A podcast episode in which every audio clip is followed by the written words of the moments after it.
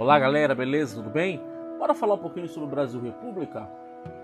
Proclamação da República no Brasil, que aconteceu no dia 15 de novembro de 1889, resultado de um levante político-militar que deu origem tá, ao, à República Federativa Presidencialista aqui no Brasil. Lembrando que antes disso o Brasil era uma monarquia. Tá? Fica marcado aí a figura central do Marechal Teodoro da Fonseca, que foi o responsável pela efetivação da proclamação e o primeiro presidente da República Brasileira, tá? Isso num governo provisório em 1889 a 1891.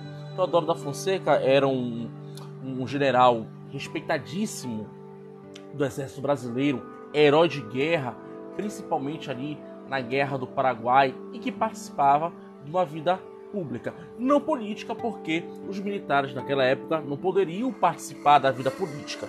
Tá? Então, isso daí é um dos pontos que a gente pode nortear o porquê os militares também entraram tá? nesse, nesse movimento, junto com os grandes proprietários de terra, com os cafeicultores, enfim, uma série de fatores que ocasionou o golpe e a queda de Dom Pedro II e a monarquia brasileira. O Brasil, o Império, já vivia numa crise. Tá? Sob a chefia do senador pelo Partido Liberal Visconde de Ouro Preto, assim que assumiu tá? o ministério, que a gente chama que é o Ministério dos Ministérios, ele propôs algumas reformas, alguns planos ali de governo profundas para tentar descentralizar o poder do Dom Pedro II, propondo principalmente uma monarquia constitucional. Ele acabou sendo acusado pela Câmara de iniciar um processo de república, tá? E que defendia a proposta da república. E ali ele sofreu muito, sofreu muita, muitas críticas pelos seus amigos, pelos seus correligionários, né? Dentro dessa desse pensamento do Império Brasileiro a crise ela já estava instalada. Tanto que o Império Brasileiro, com a base do, do trono do Dom Pedro II, é, havia um descontentamento de alguns setores. A Igreja Católica estava descontente, o Exército estava descontente, os grandes proprietários estavam também descontentes, principalmente os grandes proprietários. Por quê? Porque um ano antes aconteceu o que no Brasil? A Lei Áurea, a assinatura da Lei Áurea. E a classe média também estava insatisfeita. Você vê aí que eu citei quatro exemplos, e esses quatro exemplos, nenhuma que eu coloquei, os populares, a camada mais popular da sociedade. Eles estavam ali, participavam, mas não estavam na linha de frente dessa situação e desse pensamento político dentro do Brasil. Com isso, fez com que com que os militares e os cafeicultores, os grandes proprietários de terra, tomassem a frente e tomasse o poder da monarquia brasileira do Dom Pedro II. Interessante aí, só abrindo um parênteses rápido, o Teodoro da Fonseca, ele era amigo pessoal do Dom Pedro II. Tanto que, quando houve o golpe quando houve a, derrubada da monarquia brasileira, é, o Dom Pedro II não fez muita questão de voltar ao poder. Tanto que ele foi se exilar para onde com a família? Para a França.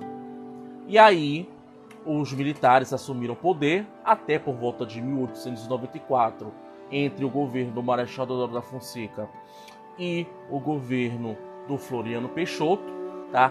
Aí passando esse momento, os grandes proprietários, os cafeicultores, os donos das grandes fazendas, os grandes proprietários assumiram o poder e o presidencialismo no Brasil, porque eles tinham interesse também em assumir o controle dentro do Brasil.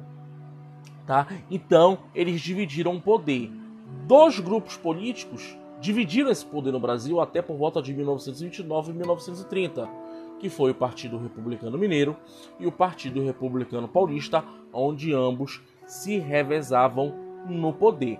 Essa política também ficou conhecida como política do café com leite, chama-se também de política da República Velha, tá? onde houve o revezamento do Partido Republicano Paulista e o Partido Republicano Mineiro no poder. Então, essa derrubada da monarquia brasileira, é, essa, o surgimento da república no Brasil, é, a gente brinca, a grosso modo, falando que foi uma, uma proclamação da república a lá Tupiniquim, aonde não defendeu todo o povo brasileiro, defendeu uma classe brasileira, uma elite brasileira, um grupo brasileiro, que eles entraram com essa percepção republicana, com pensamento positivista, com os ideais positivistas, muito também com o apoio da maçonaria, e fez com que o Brasil aí fosse, é, é por um certo tempo, comandado por essa certa elite até ali 1929,